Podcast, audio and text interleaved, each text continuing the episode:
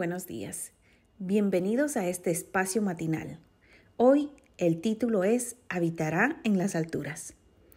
El versículo de memoria se encuentra en Isaías 33, 15 y 16 y dice, El que camina en justicia y habla lo recto, éste habitará en las alturas. Fortaleza de rocas será su lugar de refugio. Se le dará su pan y sus aguas tendrá seguras. Conocí la historia de Abel Mutai e Iván Fernández cuando Elías Peiró, mi compañero de trabajo, la mencionó en el culto de la editorial donde laboramos. Sucedió que Mutai, creyendo haber ganado la carrera, se relajó, redujo la velocidad y comenzó a saludar al público.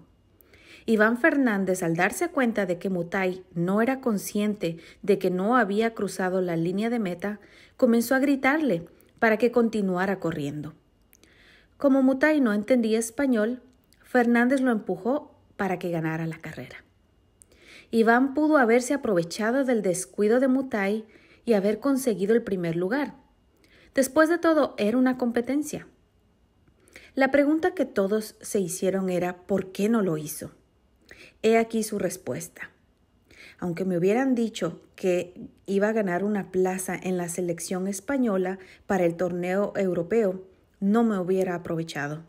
Creo que es mejor lo que he hecho que si hubiera ganado.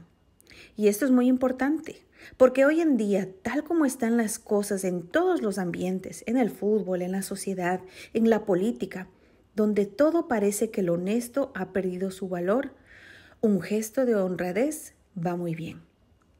Este atleta español es un ejemplo de que en los caminos agrestes de esta tierra todavía hay gente que le atribuye valor a la honradez. Iván Fernández nos dio un gran ejemplo de lo que significa andar en integridad y hacer justicia. No se aprovechó de su prójimo, más bien lo ayudó a obtener el triunfo.